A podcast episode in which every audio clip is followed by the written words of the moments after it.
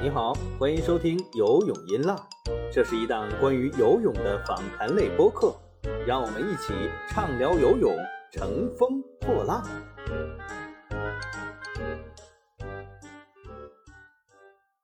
各位泳迷朋友们，大家好，我是张斌，然后欢迎收听我们最新一期的游泳音浪播客。这一期还是我们上一期的延续。也就是我与王清波老师对谈内容的下一集。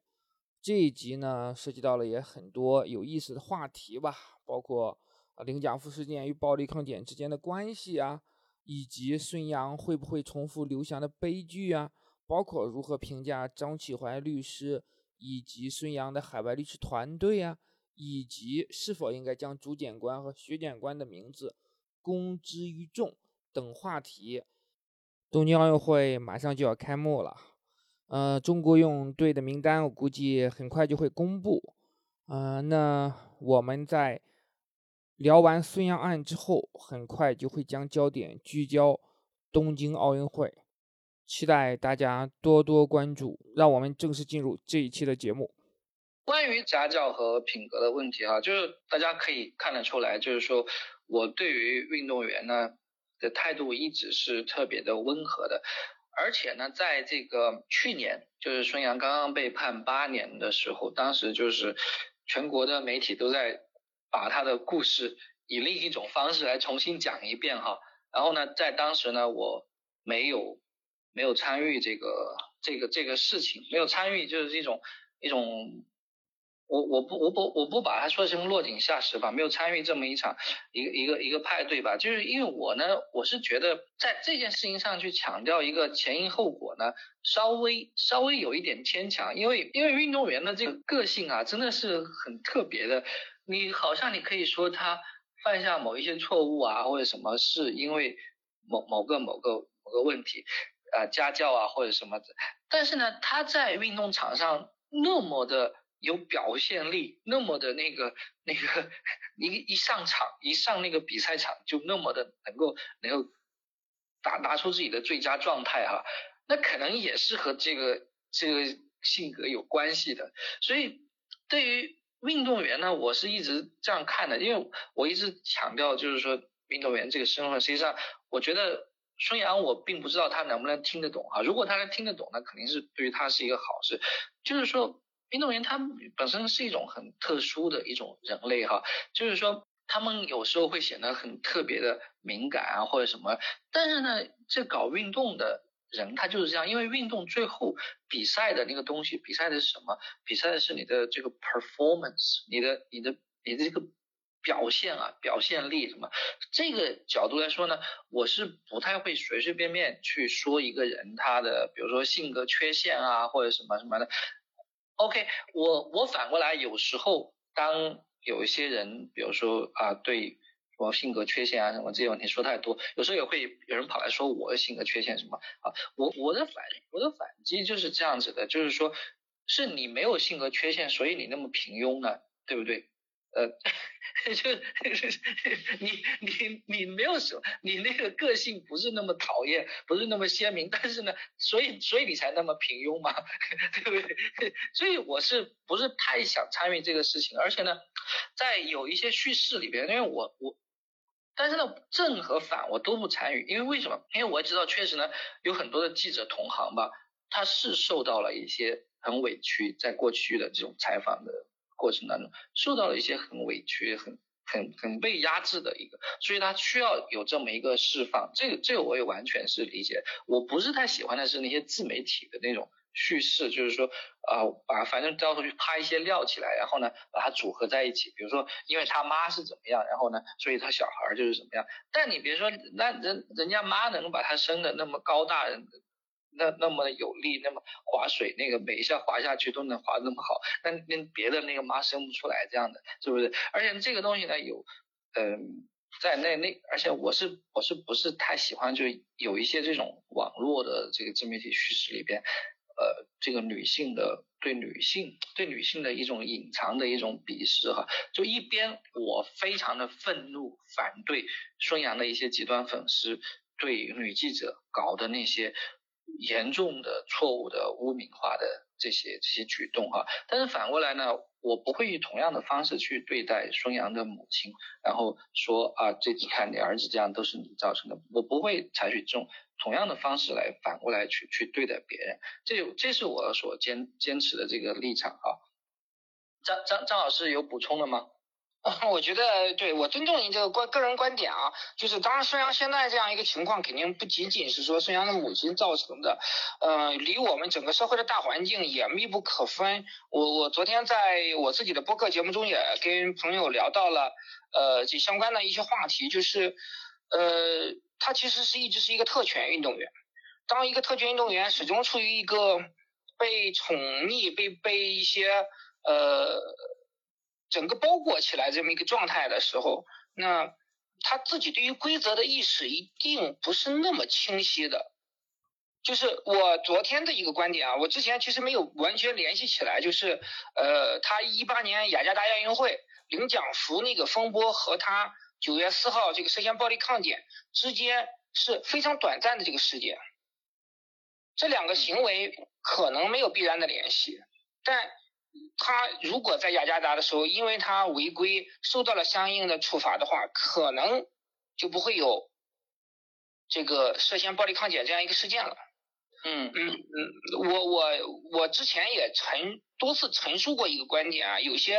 呃泳迷可能未必认可，就是。我始终不认为，呃，孙杨的兴奋剂有尿样、血样会有问题。这个事情我们不过多展开，因为他在一个刚刚比赛结束、大赛结束的时候，这是一个呃休闲期，就是一个空窗期，就是你整个的身体调整这么一个状态，你是没有任何问题的，因为你刚刚比完亚运会，你在亚运会的时候接受了那么多的兴奋剂检测，包括甚至说孙杨已经。完成血样的呃采集了，那我们假设一下，如果他这种问题的话，他为什么还要让你采集血样呢？嗯，我我始终觉得就是因为他对于规则的就不清楚，就是说漠视。如果当他这个请示了相关的游泳队的领队也好啊，啊浙江反兴奋剂机构这样一个负责人也好，他觉得领导给了我指示了。那么，但他没有想到说，最后一定如果领导的指示有问题呢？就是包括洛德也反复强，就是在光州的时候，他也反复的问我，就是孙杨有没有想过说，领导可能是错的呢？如果领导错了，买单的是我的运动生涯。他这个就是在领奖服那个事情，就确实是在中国的这个。体育运动历史上是非常罕见的啊，对，因为中国的运动员呢，他们跟国外的运动员特别不一样，因为国外的运动员是他们很多的很多的这个为了参加训练和比赛哈，都是得自己去掏钱，自己找赞助。然后，那我看到，比如说像意大利有一个参加奥运会拿过铜牌的跳水运动员叫卡尼亚卡尼奥托，那个女孩，嗯，她。她就是去每天去自己的所在那个城市的游泳馆去训练哈，就是经常都会遇到她自己那个训练时间快到了，然后一其他当地的游泳的那些人，游泳队的人已经呃到了，然后就很快就要撵他们走这么一个地步，呃，就是你没有一个专属的一个场地，然后呢，呃，你也必须要去从事一个。自己的职业，像他们是，像他应该是意大利的，是宪兵队的还是什么的。然后呢，呃，你不能，就是说你不能够就是完全的脱产的去搞一个事情哈。然后你平时拿到的这种呃所谓的赞助收入啊什么，其实对于大在大多数的国家都是很少的，因为呢，大多数的国家它没有中国那么多的人口，没有那么多消费者。只要你不是一个大国，然后又不是一个特别受关注像足球这样的运动的话，对，那运动员拿到的赞助也是特别少的。所以中国的运动员他实际上是一个国家把嗯各种东西都给你包了这种情况。然后呢，这种情况下呢，那么运动队他自己需要创收，呃，因为你自你花费的是运动队的钱啊，对，然后这种情况下，那这个领奖服其实我觉得没有太多可以去商量的东西。嗯，是，就从我的角度来说哈，嗯我觉得那么让你穿这个就应该穿这个，但是在那个当时我就看到了一个很奇怪，就是说有很多他的粉丝跑出来跑出来为他辩护嘛，然嗯后就好像啊就是说什么啊哪个中心又是怎么黑，然后反正就是就就就什么之类的，就就是很很没有道理嘛，这个东西这个很没有道理，就是你自己要把那个钱拿进了什么，那那这个之前。对于你把你搞起来，这个投入是谁投入的？你比如说那个请教练这个事情啊，因为嗯国外有很多运动员，他如果要去请一个好教练什么，他得跟那个教练商量好，比如说之后的这个奖金的分成啊，或者什么这一系列的东西。那像他请外教这个，应该不是他自己掏钱吧？啊，这个必然不是，呃，呃，因为他们是体制内的运动员，他们的呃整个的训练啊、保障呀，包括一些外教呀，很多时候都是呃省省里啊，或者是中心有一些补贴啊，省里这部分来出钱。呃呃，为什么我们会有单飞的概念？当年李娜他们单飞，单飞的意思就是你自负盈亏，你请教练呀，你这个呃你的差旅啊等等你自己承担，你拿的奖金只需要。呃，往中心交那么一定的比例，剩下的就是全部归你所有。那么游泳运动员是不存在这样一个情况的，他就是一个体制内的运动员，花的是呃体制的钱、国家的钱，然后来为国去效力，所以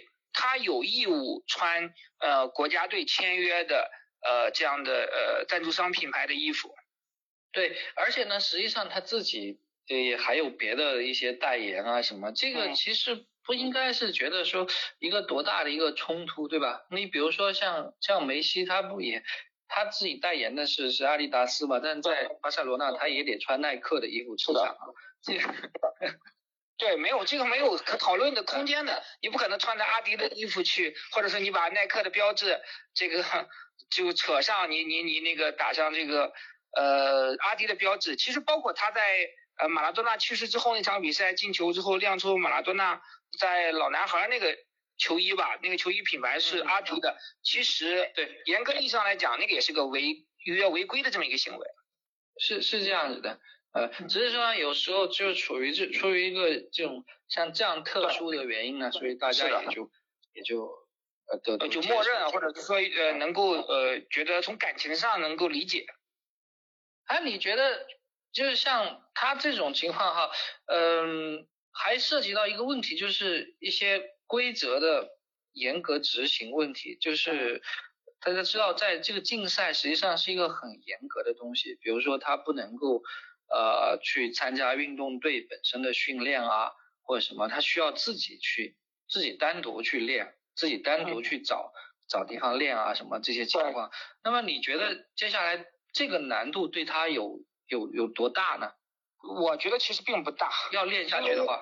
呃，因为呃游泳馆是很好找的，包括以他的现在这个财力，呃，在五星级酒店找一个游泳池啊之类的做一些训练，啊、是没有什么难度的，包括健身房啊等等。能不能游下去，我觉得一个是取决于说他的他的意愿，他有没有这样的一个动力；另外一个呢，取决于说他的能力有没有就是断崖式的下滑。呃，他已经就是一年多没有比赛了嘛，我们不清楚他现在这样一个能力。如果他最强的项目现在是四百字，如果他四百字现在只能游三分四十四秒多，那他可能就会动摇了。如果他现在还是能游三分四十二秒多，那他觉得，嗯，我现在已经在三十，呃，九一年出生的嘛，所以在三十岁这样年纪还有这样的一个实力，那么三年之后，我我就看我这三年呢，我也没有必要说完全放弃自己，我平时还是可以练，呃，当然。呃，孙杨是一个很热爱训练的人，就他可能是本质上是很热爱游泳吧，好胜心驱使的，我认为是。那他在这个过程中，如果保持足够好的这个自律，然后不要变成一个呃大胖子，不要就是，然后保持一个足够的训练强度，其实有没有教练对对他这种成熟的运动员来说，根本就没有没有必要，因为他不像足球啊，不像篮球，教练很多是战术的作用。那么游泳这个，嗯呃，教练我不能说完全没有作用吧，但是，嗯，以孙杨之前的情况来看，他在没有教练的情况下照样拿世界冠军。所以，如果他一直游，然后在，嗯、呃，二零二四年的时候，或者是说，嗯，解快这个竞赛期快要到的时候，他的测试能够发现自己依然有足够的竞争力的话，我认为他肯定会至少在国内还是想要证明自己的。包括因为你可以看到，就是这是在呃青岛举行的全国游泳冠军赛，这个暨东京奥运会选拔赛中，四百米自由泳的成绩夺冠的选手张子阳是游了三分四十八秒多。也就是说，比孙杨的最好成绩可能慢了六秒多，呃，还不是最好成绩，就是说比他对，所以这个，而且就是包括他之前的竞争对手这个季新杰也是三十四三分四十八秒多，那我没有直接的概念，我感觉可能三分四十八秒和三分四十二秒的差距，有点像呃一百米里面的十秒和十二秒。我我不能准确的描述啊，但是我觉得这个是是很夸张的。如果他到时候呃没有一个完全退役的状态，他他游一下能游到三分四十五秒多，还能拿全国冠军，那二零二五年他再去参加全运会，我觉得也不是没有可能的，因为那个时候他也就是呃三十四岁嘛，虽然有点大了，但是在目前我们这样一个。呃，环境下啊，我觉得尤其是运动员，包括孙杨也好，罗切特也好，他们曾经经历过一些嗯挫折，或者说一些竞赛啊，种种原因吧。那多少还是会希望说能有一个相对圆满的收官，而且也不是说完全没有可能的。我们，今天看到孙杨的报道说他想要熬到巴黎，呃，我我我个人觉得可能性也不是没有。这个我觉得很奇怪，因为今天我看到了好几个地方那个这样的标题，但是我没有时间点进去看。那个我我不知道张斌老师有没有看到这样的标题，说那个呃孙杨会不会重复刘翔的悲剧？然后我我我实在搞不懂这个什么意思啊，因为我不觉得我不觉得这是这是值得比较的一个，没有任何的可比较性。这个对，因为两个人完全呃都出现了，就是说，嗯，个人的声誉的一个急剧的下滑，但是所出现下因为声誉的这个啊，对，啊，对，就是声誉的原因哈，啊，对，就是他的名声可能都是从一个高峰往跌跌到低谷，因为一二年伦敦奥运会之后，就是整个舆论上骂刘翔的特别多，包括是什么拐一年摇一年啊之类的，用这样的。这个就是之前小品里面的的经典台词来去揶揄，呃，刘翔，嗯，当然这个，嗯，我是不赞同的哈，因为，嗯，刘翔这个两次受伤，他的信息没有完全披露出来，这个事情我不认为是，呃，刘翔主要责任，就当然这是这是一个比较复杂的一个事情了，那对于公众来说，可能他觉得他自自己的知情权。确实受到了伤害，而且刘翔可能是因为你对你自己伤情的一个不公开而得利。那么，呃，在那样一个环境，在那样一个社交媒体逐渐开始繁荣的这样一个阶段，受到了呃公众的一些抨击啊，呃，我我觉得这个可能，嗯，主要原因在这儿吧。但很多事情并不是说，呃，我不太认为说刘翔做错了什么，因为在那个阶段，我们比较清楚的是，刘翔没有。呃，太多自主权的。我我是看到 这第一个呢，我我是觉得就是说，就是说出来出来抨击他的那些人啊，他本身的让我的感觉就是说心理阴影面积是很大的，就好像是说他们非得要刘翔，然后代表着他们去实现一个什么东西哈。但实际上对于我来说，刘翔二零零八年在北京他已经拿了金牌，他就已经很了不起了。而且之后他还破了世界纪录嘛，而且因为我自己，因为我自己在中学的时候我练过跨栏嘛哈，我是我是觉得就是说刘翔，而且他还有一个东西，就是他可能在以后很多年他的这个跨栏的技术都都是一个教科书，嗯，因为我反而发现就是跟刘翔相比来说，有时候刘翔的一些对手让我感觉不是在跨栏，是在跳栏。那刘翔是真的是跨的那个 跨的非常的好，对，他会 他很飘逸的，很潇洒，他的那个，呃，那真的在跨哈。然后这个我看到呢，在在这个呃是体坛的报道还是就就自己这个呃同事就聊的一个东西吧，就是说实际上他在伦敦奥运会之前，如果他以一个比较保守一点的一个方式去出战的话，他说不定他是有希望，比如说那个进入前三啊或者什么的话。然后呢，是好像就是在伦敦奥运会之前是在德国集训啊，什么时候他还是刘翔出了一点点成绩，然后呢，就有人给他下达了就是要冲金的、冲金的金牌的这么一个这个这么一个命令命令哈，那实际上就导致那个压力，不管是这个身体的还是精神的压力，都一下就增加了很多嘛。就这一点是让我觉得，如果说有。悲剧，那我觉得这个悲剧更多是一种就是什么，就是运动员身不由己，然后呢，不能够去享受到运动本身这么一个悲剧。那这个可能跟孙杨不是一回事了。孙杨，我觉得他如果就是你说的，他如果坚持下去，然后他出来，他哪怕他就只拿个全运会的冠军吧，这其实已经是一个很好的剧本了。是的。所以，我刚才就是补充您一点，就是关于刘翔那个，我也不是刘专业田径记者，也有有道听途说的这样一个成分。但呃，可能在那个阶段呢，刘翔突然间被要求说，呃，加大训练量。他其实在其实，在一二年之前的一一年的那个釜山世锦赛上，就是他被罗伯斯呃拉手的那时候，他已经是非常好的状态，完全可以去拿这个世锦赛冠军，重返巅峰了。那在已经高负荷，就是比可能是已经高强度训练的时候，还要增加一些训练量啊。但当然，当然这个也是道听途说的成分，那可能是他呃也受伤的这样一个诱因。我更倾向于觉得，其实刘翔一直是一个牺牲者，牺牲就是是一些我们体制的一个受害者。他的这样最终的结果就是声誉受。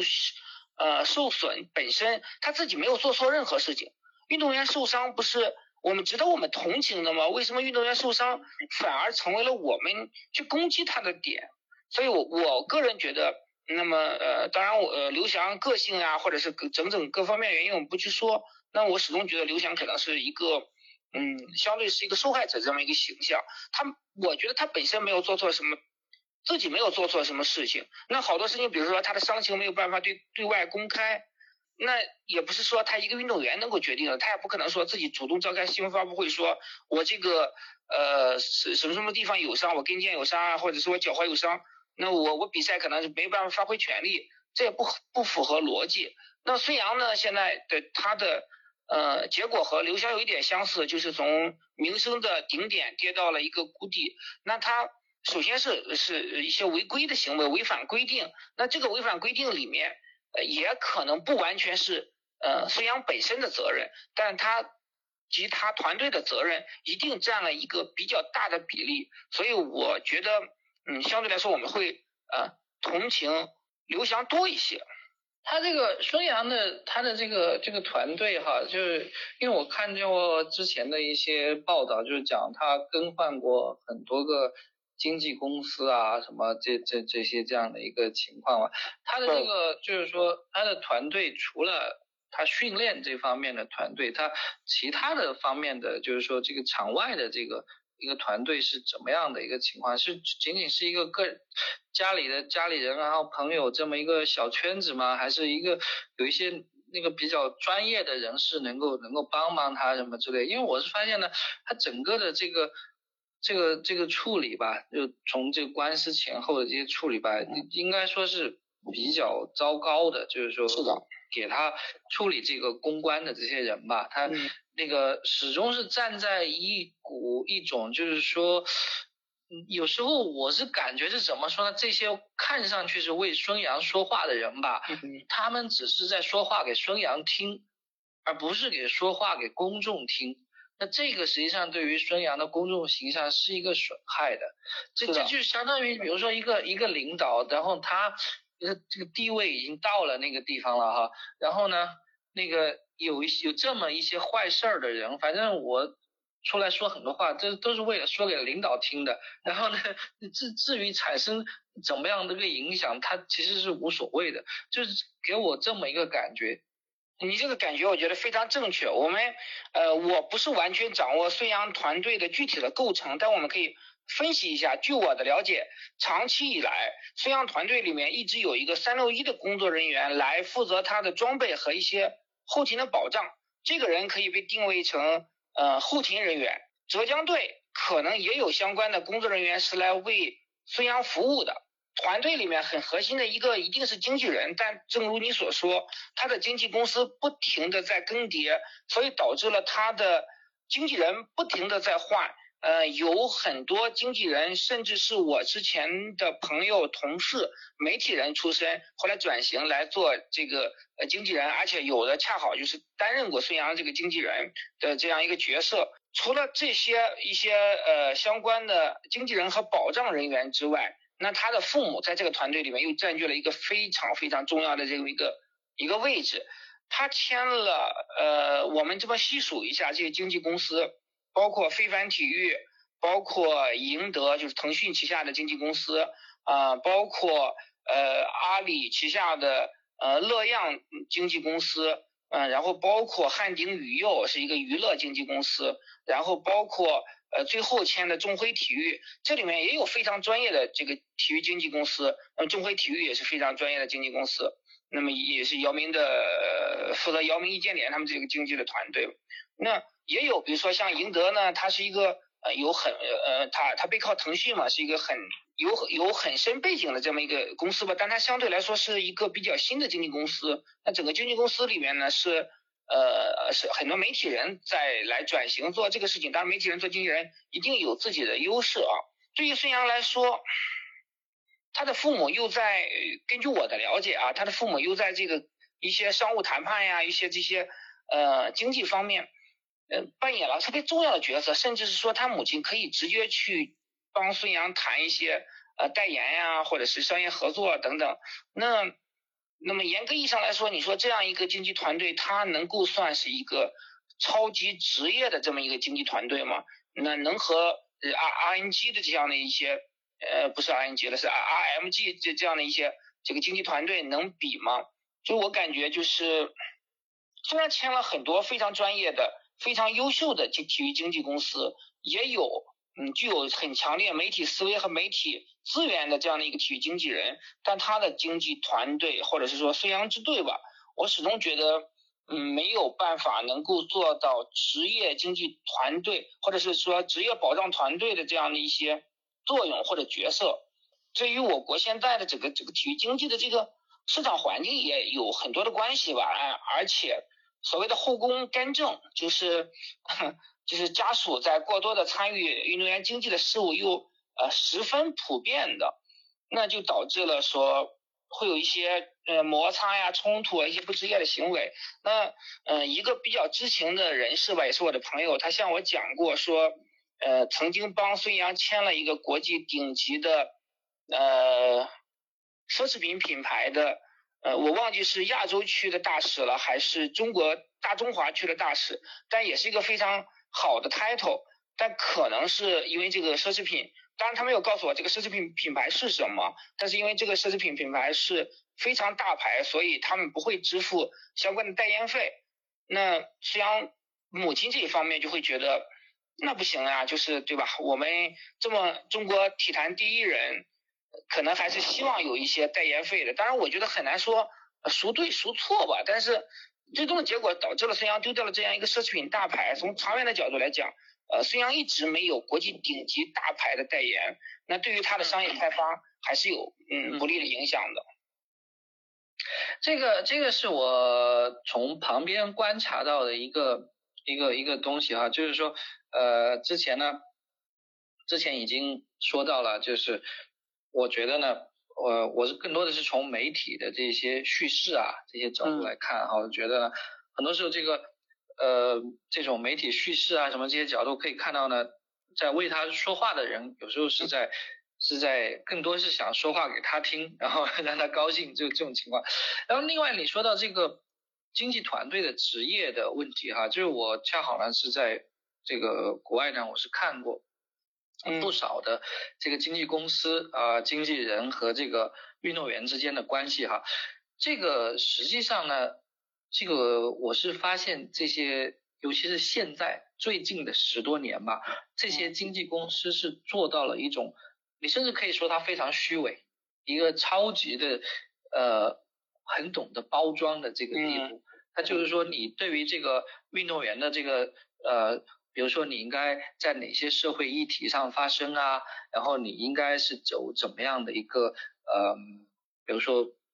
这个自己的形象的经营的路线啊，然后哪些细节你千万不能够去犯错误啊，什么这些抠的非常非常的死，那可能呢就是说造成了一个负面的一个一个问题呢，就导致比如说像今天像意意甲，你去听这些球员的这个新闻发布会哈，你会觉得你听十个人出来新闻发布会说的都是一样的事情，一样的说话模式，是话。嗯，对，但是他他反过来说呢，就是说他这种方式呢，也使得呃有经纪公司专业人士，他对于你的一些培训呢，他也使得你更懂得怎么去保护自己，嗯，就是不要太多的就是说自己给自己制造麻烦或者这种情况，而不不能够把仅仅的把这个，就你说的这个，就是说啊，关于代言费，然后国际。名牌什么这种东西，就是说，紧紧的把这个代言一个什么呃大品牌，然后视作一个你给我钱，然后我给你拍片什么，它它不是这样的，而是把自己视作一个始终可以继续成长的品牌，然后呢，它通过这些互动和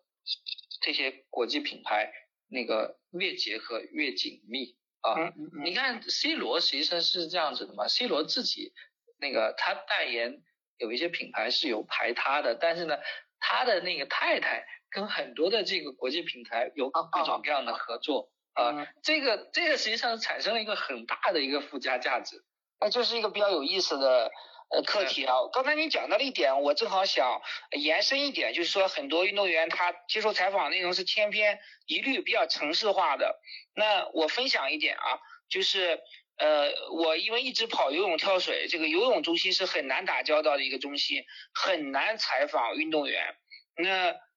我后来在一个一个春节的契机，我们乒乓球的专项记者回家过年了，然后我临时代班去采访。乒乓球队啊，当时我就被震惊了。我说这个队太好了，这个运动员采访就是非常乐意接受采访，而且侃侃而谈，非常能表达自己。包括这个，哎呀，刘国梁呀，包括当时狮子号女队的啊主教练呀，都是呃呃温文尔雅，很谦和，就仔细回答记者的这个问题。当时我就觉得，哎呀，你们这个乒乓球记者太幸福了，怎么这个中国体制里面还有这么好的队？后来他们老记者告诉我说。你如果采访三次，他说的三次的话都是一样的，就是就比如说赢了也要什么回去好好准备，就是因为他们是接受过呃相关的培训，怎么去应对记者，在这方面我觉得乒乓球队就是包括刘国梁指导也好，他是有这样一个很强的意识的。当然，我觉得我们也没有办法求全责备，一定说运动员一定是妙语连珠啊，一定是这个这个对吧？也不现实，因为很多运动员他的他的年龄。这个比很多年龄比较小嘛，包括他的表达能力啊，包括他的这个呃个人的修养或者素质决定了。但那其实两相对比的话，我始终觉得，即便运动员说的呃千篇一律，我还是更愿意接受一些。你总比说我们去呃面对游泳队或者是说呃跳水队的时候，他们根本就不让你接受采访，或者是说那运动员见了记者为就是好像有点耗子见了猫一样，那那是。当然那是对对对，当然那是十几年以前的这么个状况了。我后来了解说，随着九零后、零零后这批孩子长大之后，他们的表达能力还确实是非常出色的。可能一代人有一代人不同的，嗯，这样的一个行为方式吧。这个还有一个问题就是，今天因为有有别的朋友也来问我这个哈，我不知道张斌老师有没有看。就是孙杨的他的律师发表的那个声明有没有没有看到？就我看了，因为就是比较比较搞笑吧。因为说实话，张启怀律师，呃，我都不觉得这个，我都不想在他张启怀名字后面缀上律师这么一个称谓了。因为在孙杨案第一次出来呃之后，我们我我我也写过相关的文章，就指出说，嗯，他们这个至少他们团队面对媒体的时候有太多太多呃不职业的一面，甚至是说有误导公众的一面。那这样一个团队，就是这样一个律师，实在是难难以令令人恭维。包括后来他代言了那个娱乐明星谭松韵他母亲去世的那个案子的时候，也是槽点满满。呃，我我觉得可能张启怀律师有自己的强项吧，他可能在航空领域啊，或者是说在呃明星这个这个离婚这个领域是是相对来说是比较专业。但我也不知道啊，但至少从孙杨案这个角度来讲，我感觉他离职业这两个字差的还还挺远的。这个孙杨这个官司吧，就是说我之前在文章里边也这样子透露过吧。我觉得另一个让我对他有很多的这个同情的地方，呃，也是在于就是说。我因为我知道他的这些国外的这些律师的履历哈，就是什么那个那个在那次公开的听众会上的那个主要说话的那个英国人，嗯，然后呢，还有就是这个这个瑞瑞士的那个那名字听上去有一点像天梭表的那个那个人，啊，我都已经忘记他们的名字了。对 对，呃，像这些人呢。我仔细看了他们履历以后，然后我就发现什么？就瑞士刚好是这么一个国家，就是他他很欢迎你全世界那个仲裁官司都去他那儿打，然后呢，也就有这么一些律师，他反正就蹲点在 瑞士，他就就就就给你反正找各种各样的理由来帮你把这个官司打下去哈。然后呢，应该是就这个事情，我们只看到的是。两个审判，就是二零二零年二月二十八日的这个八年竞赛的审判，对，然后呃对三个审判，然后呢，二零二零年十二月份瑞士联邦法庭的推翻这个的审判，推回重审的审判，以及昨天公开的这个审判，三个审判，而实际上呢，从从这个 WADA 上诉呃孙杨开始，嗯，这个。官小小的官司就已经打过好多次了，像那个那个还没有听证会之前，他们就这个上诉到瑞士联邦法庭了。然后这个是您最早，这个是您最早发现的，可能在中外媒体都没有知道的时候，您就知道了，而且告诉过我这个事情。然后呢，然后呢，这个这个他们就是去。去上诉的时候呢，就我是发现，就是瑞士的这个律师界都觉得有一些奇怪，就是怎么会采取这么一种上诉途径？那个听证会都还没有打，然后就就跑去那个瑞士联邦法院去上诉什么？所以那些整个的那些东西的这个呃判决的全文吧，这个是国国内到现在都没有。基本上没有什么人看到的哈，那些都那些如果是都都给那个读下来，我是全都读了，因为我也我当时法文很多我们都读不懂，温习温习法语吧，然后那个就是那个，我就觉得这个很很有意思啊哈，呃，然后其中有一个有一个话，就是当时就是二零一九年瑞士联邦法院的有一个判决，大概是说那个。呃，是讲是其中有一个上诉是讲，是是是讲别人的时间是超了还是什么的，然后呢，那个判决大概意思是说，但你这个时间也超了啊，但是说就是你怎么就你这个上诉本身是是自己把自己的问题给给给给给 暴露出来的，就你可以看到说这一帮呃。这个国国外的这这这几个律师吧，包括他们给俄罗斯的运动员搞这个辩护啊，什么这些，它实际上是类似于一种，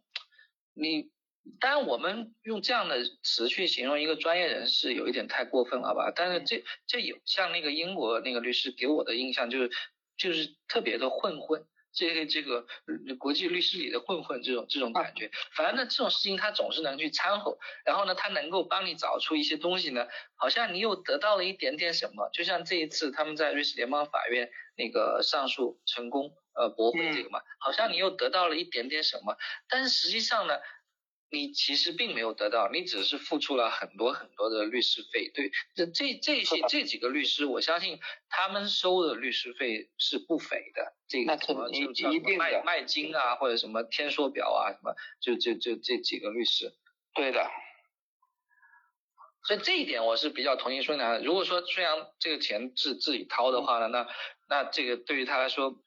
可能性价比不是特别的高，并没有拿到自己。想想要的那个，因为他比如说这个呃，这个国际泳联这个减刑的这个东西哈，其实孙杨他当时被判八年，然后呢，如果他做了一些就是说，比如说社会行动啊，或者什么一些比较好的这个这个行为什么，然后他在二零二一年，他以某一种形式、某一个理由，他提起上诉，然后呢，希望能够。按照新规则给他减刑的话，其实他也有希望拿到今天这个四年零三个月的。对，呃，这是真的减刑。这个是个策略的问题，就是呃呃，包括第一次的时候，就我刚才听您讲的啊，我觉得可能跟我之前采访了一些，比如白选月律师啊，他们是本身是 CAS 的这个仲裁员，他们讲到是呃这个呢是相当于是。就是 double，就是你的竞赛二次犯 double 这些规则呢是呃 WADA 或者是说国际泳联他们相关的这样的一个竞赛处罚，但是在 CAS 实际上还是有一个呃自由裁量权。那当时 WADA 上诉的时候要求孙杨竞赛的处罚是两年到八年，呃实际上就是说他们也给呃仲裁法庭留出了自由裁量这么一个空间。我是认为，如果孙杨在第一次庭审策略得当的话，那么他获得两年禁赛的处罚这种可能性也是有的。呃，有有对，有，因为因为这个第一个是那个抗检或者是错过这个逃检啊，对，然后呢，第二个呢是这个破坏这个裁剪的程序，然后呢。是后一个这个没有逃掉，后一个这个罪名没有逃掉，才导致了这个四年呃搞进来了。所以就是说，当时如果采取的辩护策略是比较折中的办法，嗯，就是体现出自己的很体面的的地方，而不是强调就是别人都坏，就是我好，然后别人来陷害我。那么把这个引导向。把这个整个的这个这个辩护，他引导向，呃，只是错过了一次那个，因为各种误会，然后错过了检测，然后呢，把后面的那一部分给呃抹掉，通过误会的方式，这种包括也取得对方就是很重要的证人，就是对方的某一种形式的认可和原谅。谅解，对。那那对，在在这种情况下呢，我觉得。是可行的，然而呢，没想到呢，就是呃，你肯定记得，就是在二二月二十去年二月二十八日那个判决出来以后，就我们看到那个判决书，甚至就是发生了有这么很长的一段关于他们对于这个证人的骚扰的这个问题。那么这个这个问题哈，在当时的公开呃听呃听证会上并没有并没有谈。并没有谈，而且呢，因为有一些事情是在听证会之后才发生的。那么这一次这个新的呃听证会，五月份这个新的听证会，其实我特别的呃关心的一个事情就是这个，因为呢，我按照我的理解哈，呃，不管是对方的律师还是法官，都有可能就这件事情对于孙杨方面进行提问。然后呢，他们必须要对这个来做出解释。那么这其实是又增加了一个不利于他们的因素。是的。而如果是对方的态度并没有任何的改变，那这种情况下呢，像这个细节的加入也是他们他很不利的一个一个地方。对的，对的，就是因为你作为啊庭审双双方，你是不能够在庭审之前，呃，在庭审之外，你去联系呃你的。就是呃对立面的这个东西，那孙杨一方会觉得可能是，那他给出的解释是我们去去关心或者去问候他们，那对吧？但但那从对方的角度来讲，他觉得你这个是一种潜在的威胁，甚至是是是是是赤裸裸的威胁。对，这个这是一个不明智的举动，因为你们的所有的事情，呃，都已经发生了，然后呢，你就在庭审过程中去去阐述你的观点，回溯当时的事实就可以了。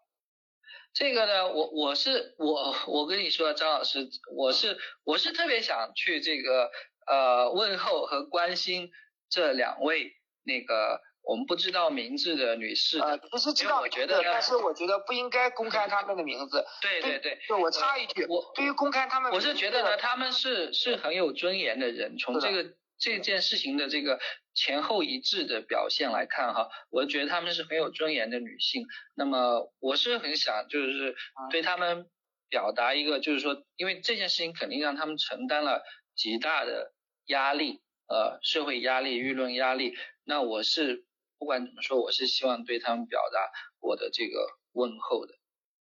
对，是的，我们都希望表达的问候。那么其实我也知道他们的名字了，但是我不会说。对于呃将他们的个人信息报道出来的同行，我是严重不赞同的。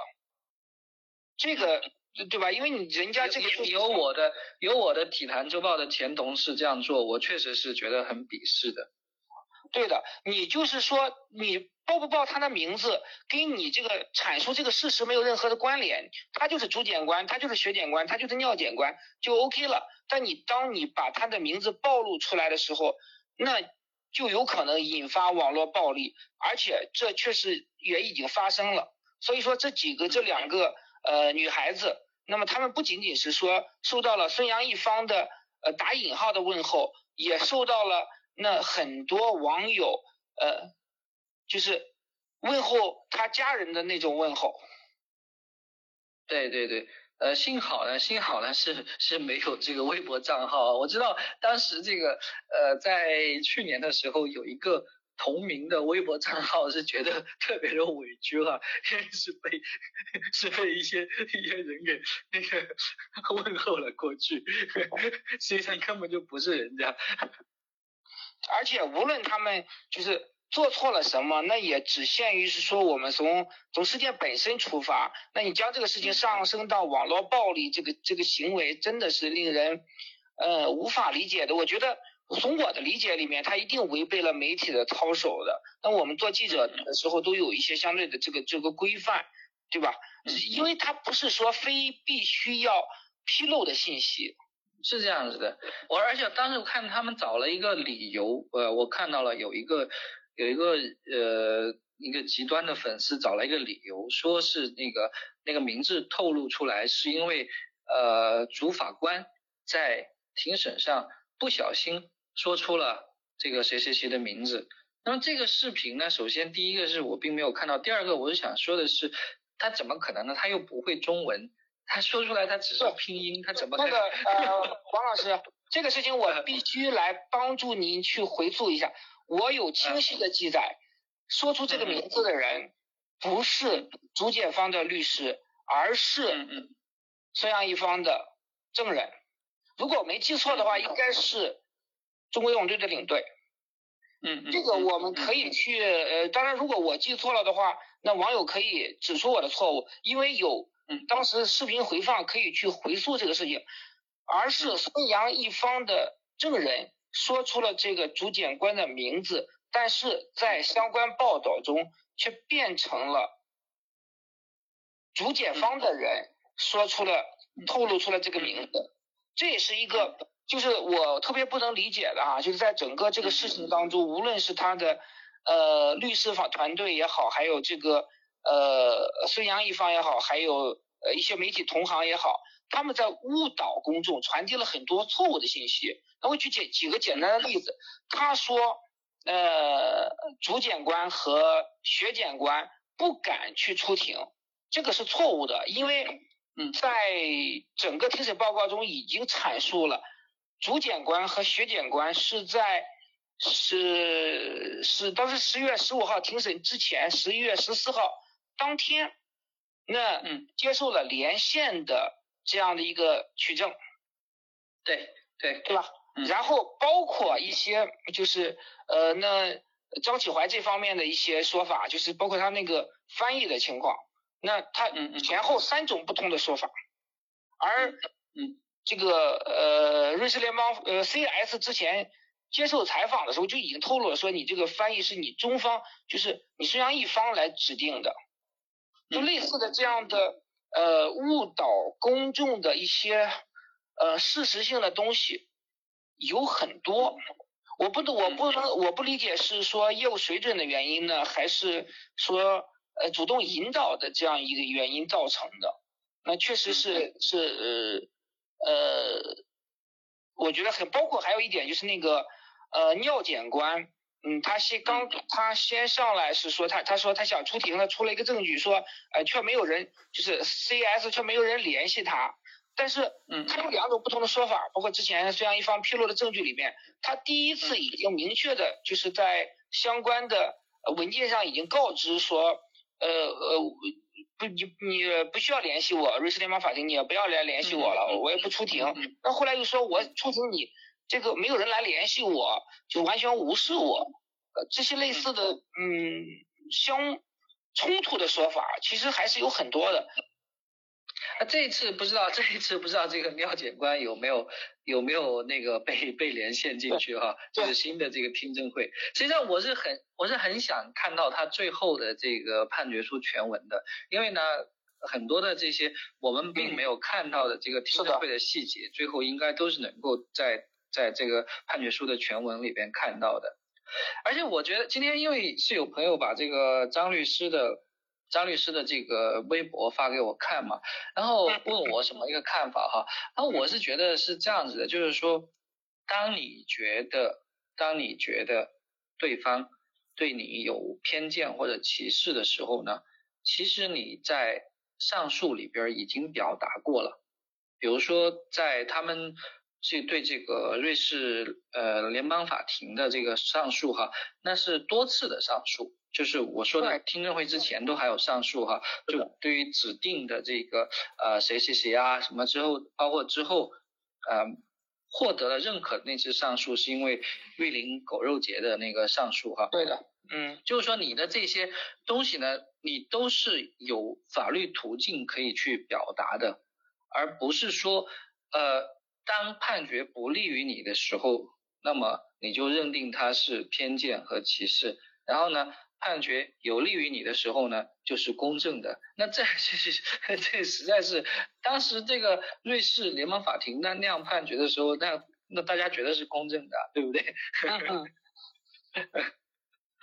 而且我觉得这个是也是这个很有意思的，就是说这包括这个。在去年，这个弗拉蒂尼主法官他出这么一个事情的哈，是吧？这个这个弗拉蒂尼，因为他以前是个外长，是呃意大利外长嘛，然后当时他也对瑞士联邦法庭做了一个自辩，因为实际上呢，在意大利，呃，就是之前在我记得在听证会之前我就跟你说过这个是吧？对，是的，在意大利，如果你你呃去问一下这个。认识弗拉蒂尼的人或者了解弗拉蒂尼的人的话，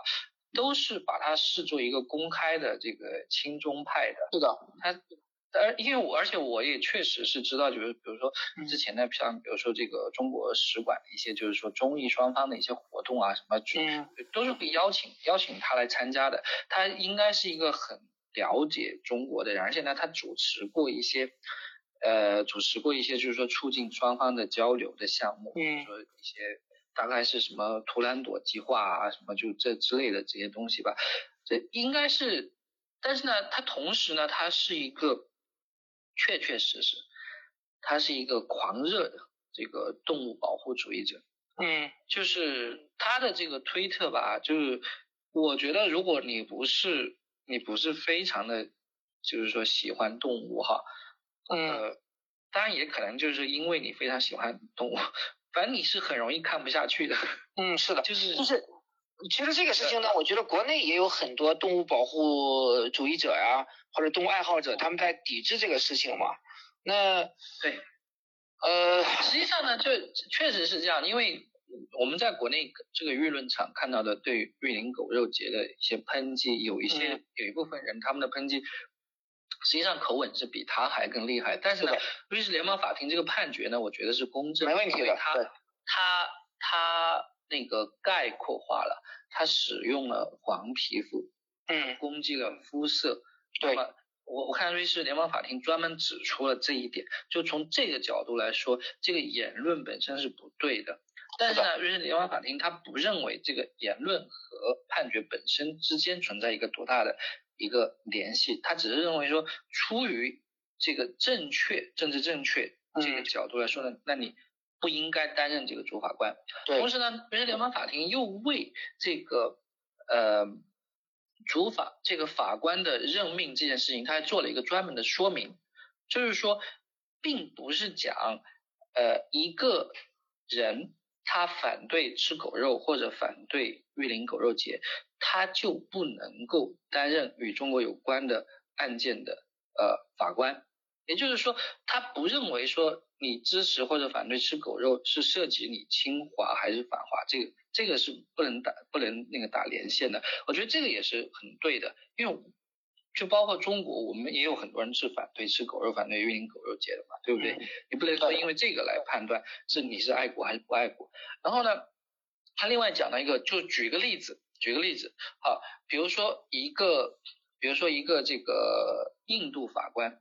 他非常的反对西班牙的这个斗牛，嗯，那么他能不能够出任西班牙的运动员的这个案件的法官呢？是可以的，嗯，所以这个他算是就是说做出了有利于孙杨的判决，但是呢，他把事情也给解释清楚了。是的，所以我是对于这个呃张律师的这个今天这个声明呢，我是这样子想的哈，就是说。呃，如果就既然之前就认为存在歧视和呃这个偏见这么一些东西的这个诉求已经得到了表达，而且呢是呃甚至是胜诉了在瑞士联邦法庭，那么如果他继续认为是这样么一回事呢，那么其实是可以上诉下去的，呃，这个路径还是可以再走一遍，就是瑞士联邦法庭，呃，然后呢，如果不行的话呢？他甚至可以告到这个斯塔斯堡的欧洲人权法院啊，嗯，这个我觉得，如果说呃从维护孙杨的角度来说，要想穷尽法律手段，其实之前已经穷尽了一切的法律资源了，就通过这种听证会之前就不停的上诉啊什么。是，如果说从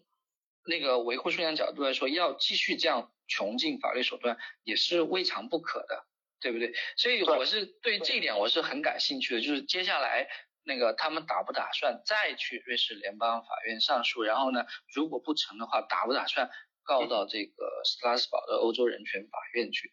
从目前我看到啊，综合的信息，我感觉已经不会再去上诉了。基本上孙杨的表态，呃，已经基本上接受了这样的一个结果了。那只是说表态是说我我我会去。呃，争取游到呃巴黎以后，这个事情再上诉已经没有任何意义了。从他的权利方面，他是可以再去上诉的。但是你的所有的上诉都是呃整个这次庭审的一些程序上的问题，和呃这个案件本身没有任何的关系。已经完全换了一个仲裁小组了。那么第一次仲裁小组的主席还有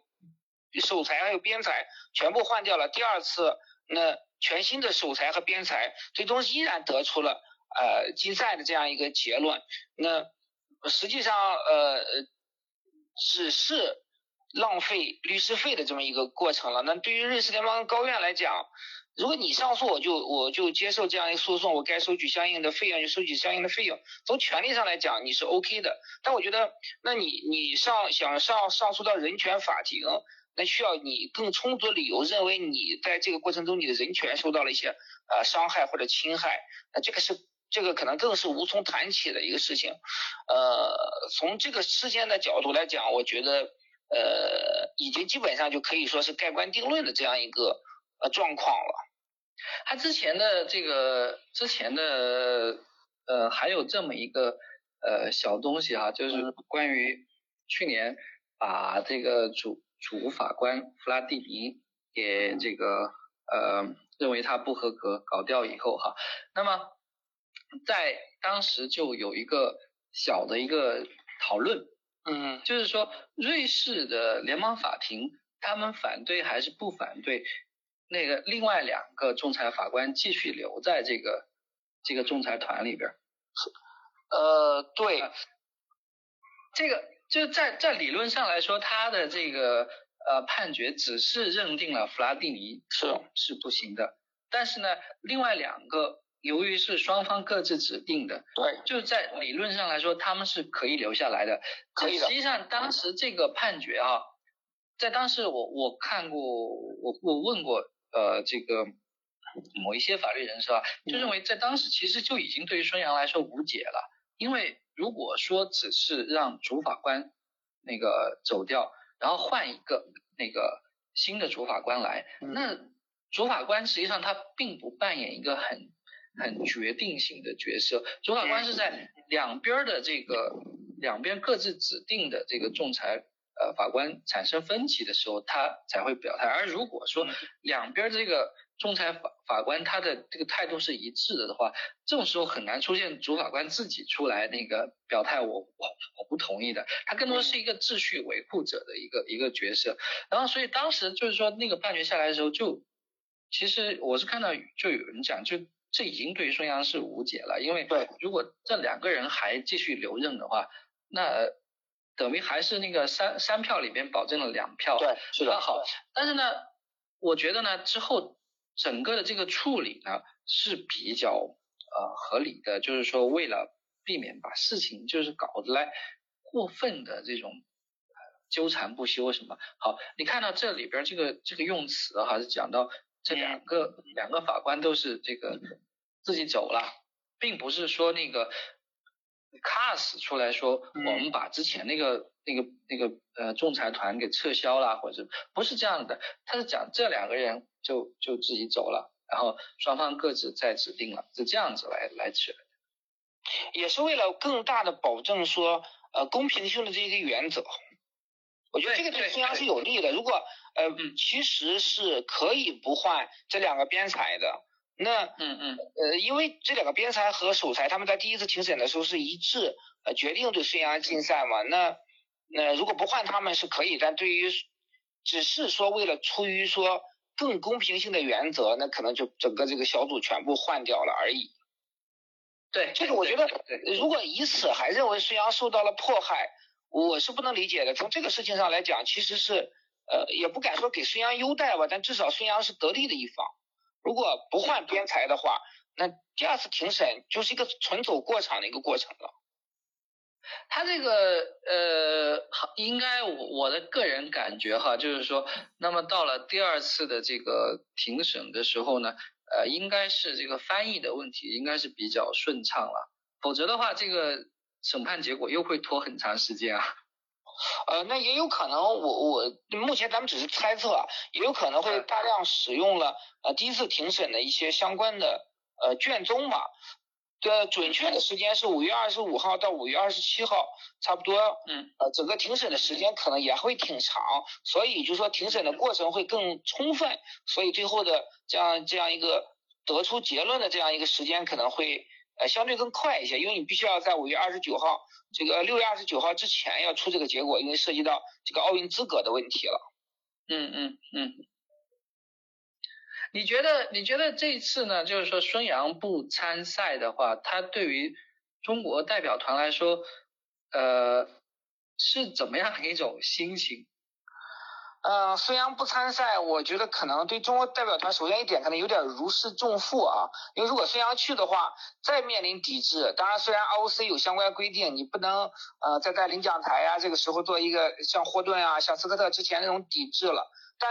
他们可能有其他的方式抵制啊，比如说呃打出标语啊，或者是说这个种种途径吧。那呃中国奥运代表团会会更难堪吧？我觉得这个事情呃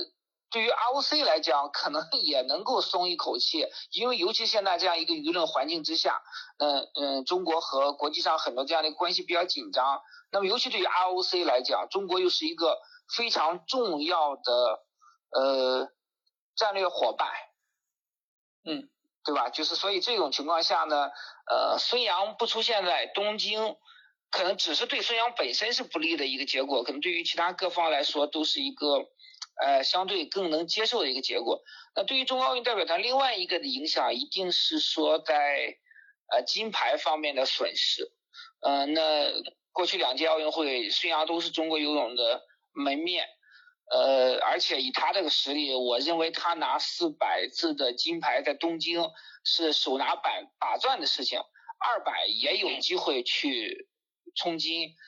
呃，所以你要说不遗憾，从一个游游泳迷、游泳记者的角度来讲，说不遗憾，我觉得这个有点太违心了，多少还是会有一些遗憾的。但这种遗憾也。就是说，也不是说被破坏的结果。我觉得目前无论是张启怀律师，还有一些媒体的说法，老是将孙杨这个结果，呃，牵扯成是说国际机构对啊中国运动员的一种迫害。那嗯，我我是没有看到相关的这样一个迫害的证据所在啊。当然可能有迫害，但但是你最好是告诉我证据在哪，他是怎么迫害？大洋洋，大洋洋。大洋洋的这这个这这这个副主席、常务副主席，这个就更更不好做了，这个位置。是是是这样的，所以呃，就是如果说坚持认为有迫害的，最好是告诉我这个证据在哪里，然后我们仔细去研究。如果孙杨去了受到了迫害，那我们再想办法来为他维权。那这个这个角度呢，是应该支持再继续上诉的。当然，这个最后还得取决于孙杨自己的自己的这个意愿了。是的，在节目的最后呢，就是我也想，就是跟这个，既然今天的这个主题吧，聊的是孙杨吧，那我也是想跟这个孙杨，就是说很